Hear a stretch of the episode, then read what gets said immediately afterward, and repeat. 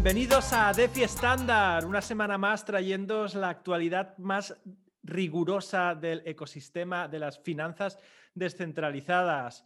Y como siempre, pues eh, contamos con la inestimable presencia de Nicolai. Nicolai, ¿cómo estamos? Muy bien, Bertaliot. Pues aquí me tienes eh, con muchas cosas preparadas para el programa de hoy. Y bueno, si te parece, como siempre, me gustaría empezar con un pequeño repaso eh, al estado general del mercado y bueno, mencionar algunas noticias que me, han parecido relevantes de esta semana.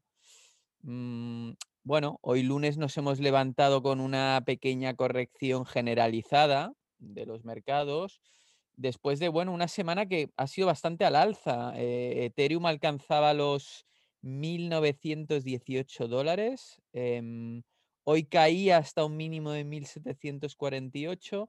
Y en el caso de Bitcoin, pues se alcanzó un nuevo máximo histórico de 61.711 dólares. Hoy el mínimo se situaba en los 55.350 aproximadamente. Y bueno, aparte de esto, por lo demás, creo que es interesante destacar la, conclusión de, la esperada subasta del criptoartista Beeple, de la que hemos hablado ya en numerosas ocasiones. Era algo muy, muy, muy esperado y, bueno, no ha dejado insatisfecho a, a, nadie porque al final ha acabado colocando su obra Every Days, The First 5000 Days, entre las más cotizadas de un artista vivo. Eh, ha alcanzado la friolera de 69 millones de dólares. Y bueno, es algo de lo que hablaremos con mayor detalle en nuestra sección de NFTs al final del programa. Y también algo creo reseñable es, eh, bueno, la ola de ataques DNS que hemos estado sufriendo esta mañana, ¿no? Eh, que han sufrido algunos protocolos DeFi importantes, entre ellos Cream, del que hemos hablado también en, episodios anteriores, y Pancake Swap. Pero bueno, vamos a entrar en materia, que el tiempo vuela, Bertaliot. Em, no sé, ¿qué nos traes para empezar? Pues eh, vamos con un poco de Badger DAO, ¿eh? porque Badger DAO pues, recientemente pues, publicó eh, su roadmap para todo el año 2021 con novedades realmente interesantes. Recordemos así rápidamente que Badger DAO es un yield aggregator que trabaja con Bitcoin, básicamente. Sería como una especie de, de pero para Bitcoin, siempre Bitcoin eh, wrapped, ¿no? enrollado, que se dice, es decir, como un, Bitcoin que funciona dentro de la red de, de Ethereum. Y bueno, una de las, eh, una de las em, novedades más importantes es la, integración de, REN VM eh, dentro del mismo protocolo. REN, eh, como sabemos, es un protocolo que lo que hace es em, conectar, ¿no? es una solución cross-chain, ¿vale? Para conectar distintas em, blockchains y eh, bueno, eh, existe una versión eh, enrollada, ¿no? rapeada de Bitcoin en Ethereum, que es el REN, el REN Bitcoin, ¿vale? Que funciona a través de, de, REN VM. Entonces, pues normalmente los usuarios hasta el momento, pues si tienen Bitcoin, necesitan eh, convertirlo, pasarlo a Wrapped Bitcoin o el WBTC o, REN Bitcoin. ¿De acuerdo? Entonces, al integrar este REN VM directamente en la plataforma de Badger, eh, de Badger DAO, lo que ellos llaman el Badger Bridge, el puente Badger, los usuarios pues pueden, eh, digamos, directamente ¿no? envolver, rapear, ¿no? cuando digo envolver, se trata ni más ni menos que eh, crear una versión para la red de Ethereum de Bitcoin en este, en este caso. ¿vale? Bitcoin está, vive en una blockchain distinta a la de Ethereum, entonces para operar con, Bitcoin dentro de la red de, Ethereum hace falta este proceso de envolver, en inglés wrapped. ¿vale? Entonces, ya dentro de la misma DApp de, de Badger DAO se podrá envolver, depositar y ya poner eh, a trabajar, ¿no? a generar eh, ganancias con Bitcoin. También eh, anuncian em, la integración de, Zapper Finance, la funcionalidad de, Zaps. Recordamos que los Zaps son, son transacciones que, em, digamos, Zapper Finance es una, es una, es una plataforma que, digamos, nos permite a través de, una, de un dashboard que ellos tienen, pues conocer eh, el estado de nuestro portfolio, donde, está, donde tenemos cada, cada activo, si tenemos activos depositados en lending, en farming, etcétera, etcétera. Y también, pues, Em, entrar a hacer staking o hacer liquidity mining o yield farming directamente desde su propio dashboard en una multitud de eh, protocolos. Entonces, esto lo van a integrar para que directamente ya desde también desde la desde, desde mismo Badger DAO pues los, usuarios puedan eh, depositar y hacer staking en todos los vaults no en todos los bueno vault fondos no em, de, de Badger de acuerdo eh, qué más también eh, recordemos que lanzaron hace poco su, esta, moneda que se llama DIC con dos Gs, que es una moneda de, mm, mm, de, supply elástico, ¿no? de oferta elástica, que traza que está anclada al valor de, Bitcoin. ¿eh? entonces, es interesante, pero aquí vemos otra vez eh, con lo de Zapper Finance y también en, este caso que es una asociación con Stabilize eh, Finance, que es este, este, concepto un poco también de, mm, eficiencia y de money legos, ¿no? de utilizar piezas, ¿no? utilizar otros protocolos como piezas para eh, aprovechar ¿no? al máximo eh, la, liquidez disponible. Eh, o para aprovechar la, liquidez disponible o para realizar cualquier otro tipo de, tareas. En este caso, Stabilize Finance, em, pues la asociación con, con Badger va a tener como misión eh, mantener el, el, anclaje de DIC al valor del Bitcoin. ¿vale? Stabilize Finance básicamente es un protocolo que se dedica un poco a esto, que a través de arbitraje mantener el anclaje de una moneda. ¿De acuerdo? Entonces, a través de Stabilize Finance lo que se hará es que cuando el, eh, valor de DIC esté por encima de, la paridad con Bitcoin, eh, se venderá DIC por Wrap Bitcoin y al revés. ¿No? Se comprará eh, cuando esté por debajo eh, para mantener eh, el anclaje, ¿de acuerdo? Es decir, que, que DIC tenga el mismo precio que Bitcoin. También, y muy interesante, pues anuncian un, que, que, Badger tendrá, incorporará su propio DEX, su propio exchange descentralizado en Layer 2, ya en una capa 2. No se explica todavía qué capa 2, eh, qué sistema van a utilizar, pero lo que, se, lo que quieren es que dentro de su mismo protocolo se pueda intercambiar entre, eh, tú puedas eh, comprar y vender, intercambiar REN Bitcoin con RAP Bitcoin, con el B Bitcoin, que es otro tipo de, Bitcoin propio del protocolo de, de DAO que es el que te dan cuando tú depositas el Bitcoin en alguno de sus vaults, pues te dan este, esta, esta, esta, esta prueba de que tú has depositado, ¿no? Eh, unos tokens que representan la cantidad de Bitcoin que tú tienes depositado en alguno de sus sets, que es como se llaman los vaults de Badger DAO. Entonces se podrá, ¿no? Se generará un mercado entre las distintas versiones de Bitcoin dentro de la red de Ethereum. Y todo esto, pues, eh, en, una, en, una Layer 2. Así que, bueno, Badger DAO es un proyecto que ahora mismo eh, tiene una, un, valor total bloqueado, un total value lock, nada más y nada menos que ya de 1.400 millones, 1.4 billions de dólares. Y bueno, todavía un...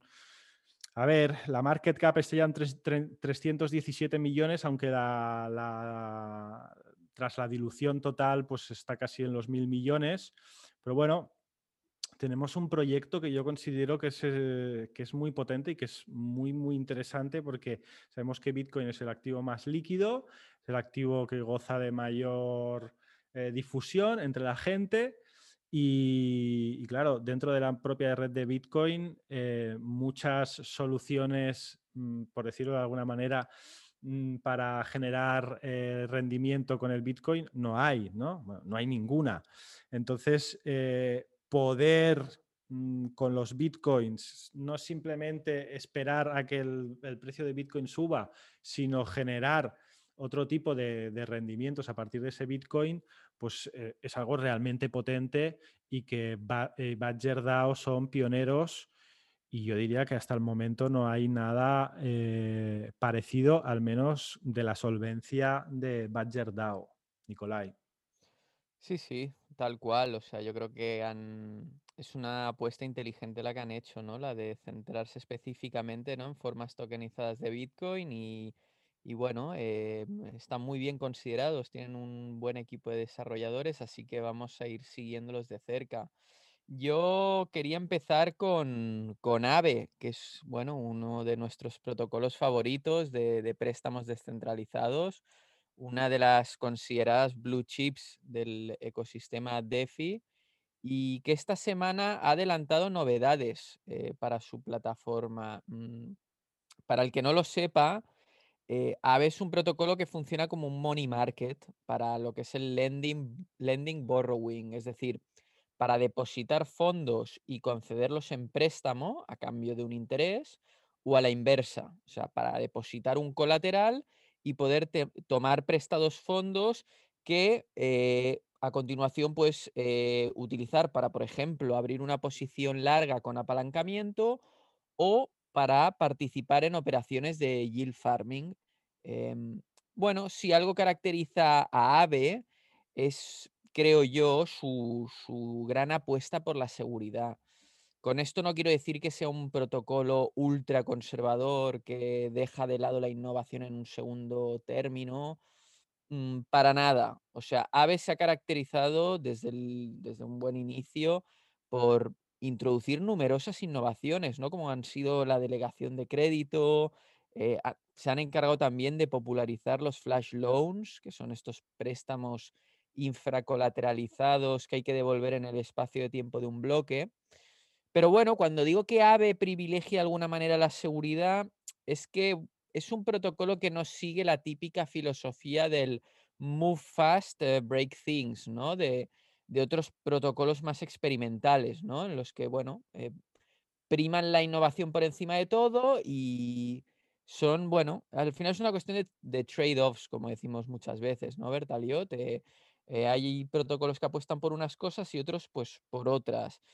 Yo, en mi opinión, creo que Aave está abocado de alguna manera a convertirse en una plataforma con un perfil amable para el retailer, pero en el que los actores institucionales van a tener cierto peso, ya sea como proveedores de liquidez o incluso como prestatarios, es decir, que, acudan a obtener em, liquidez, ¿no? a tomar prestados eh, activos para, para sus operaciones.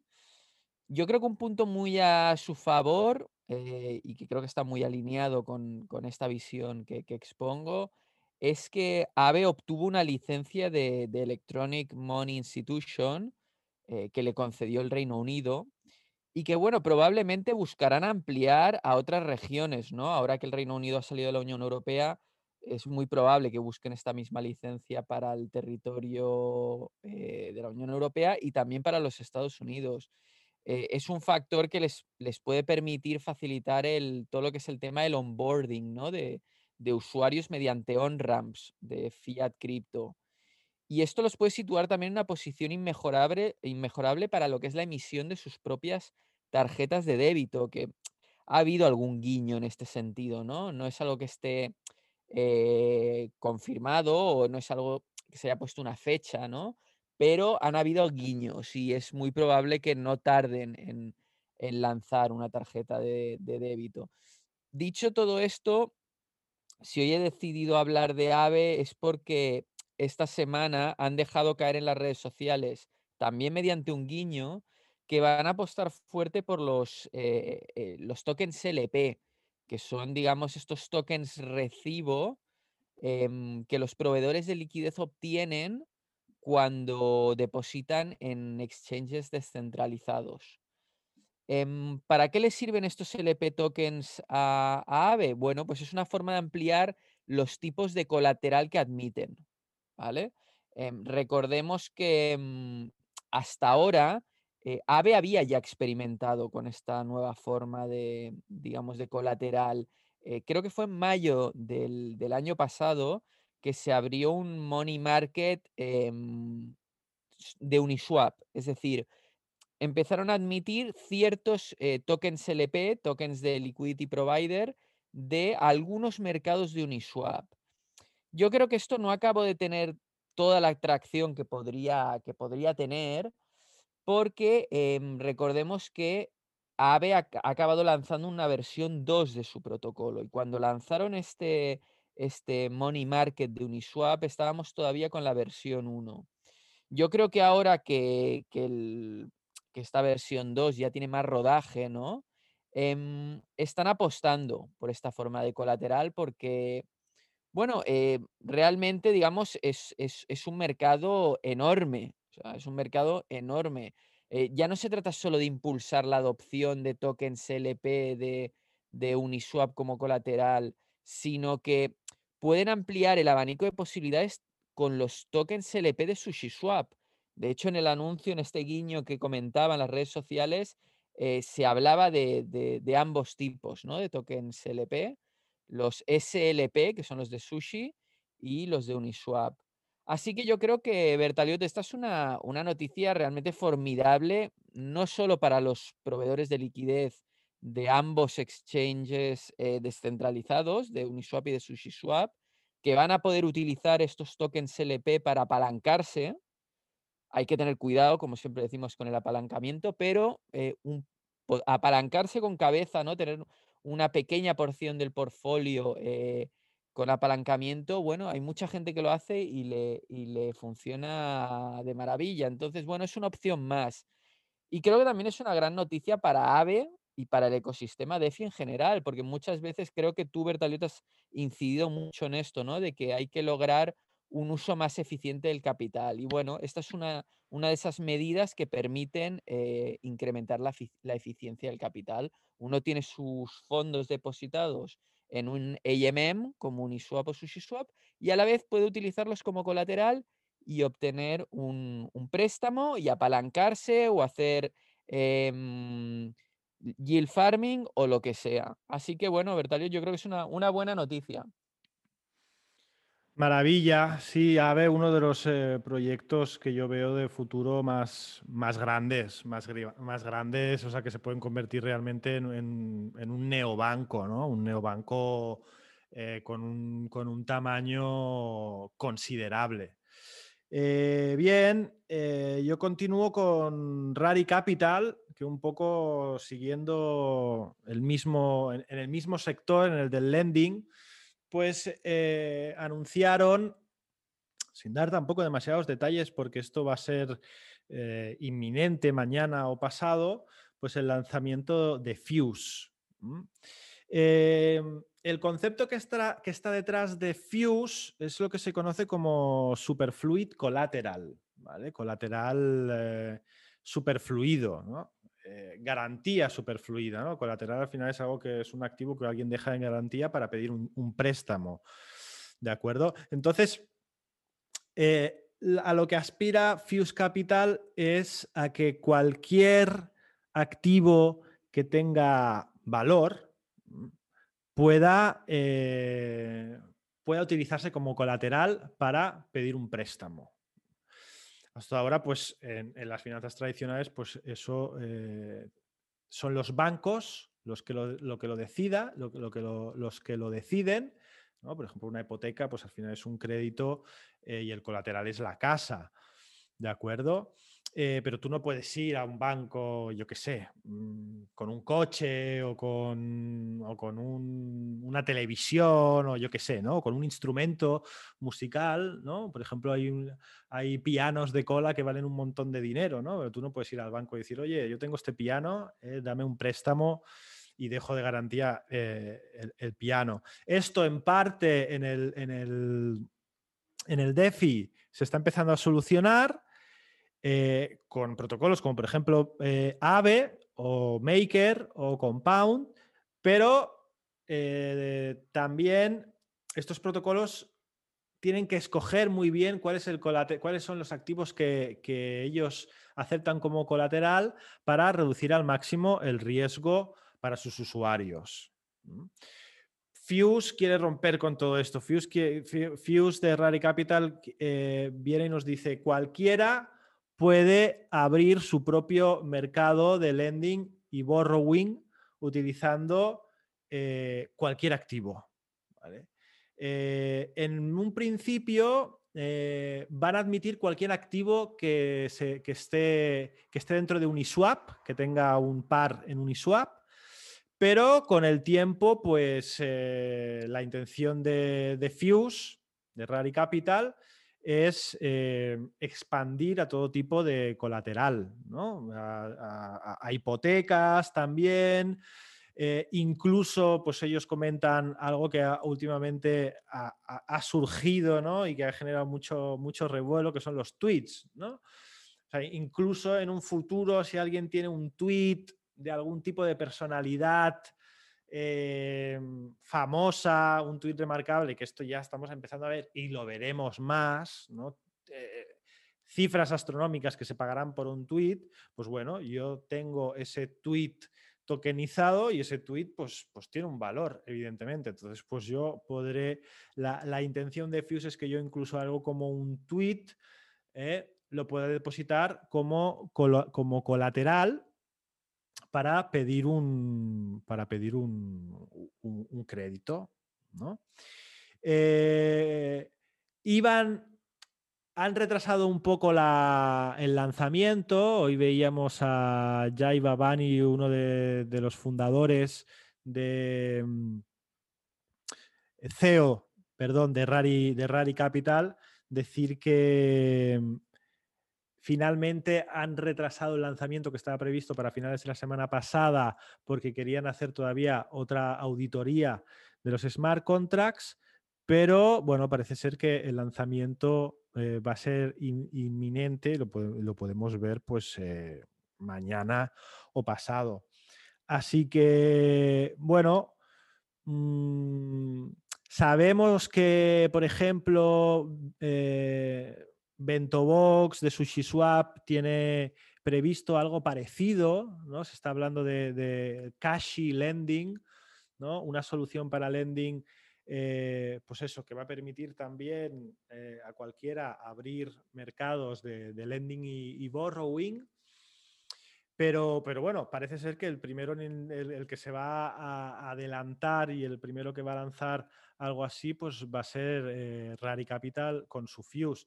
Sin duda alguna, este concepto de superfluid collateral eh, va otra vez eh, en la misma línea de la eficiencia, de la eficiencia, que al final la eficiencia es algo que, genera fluidez.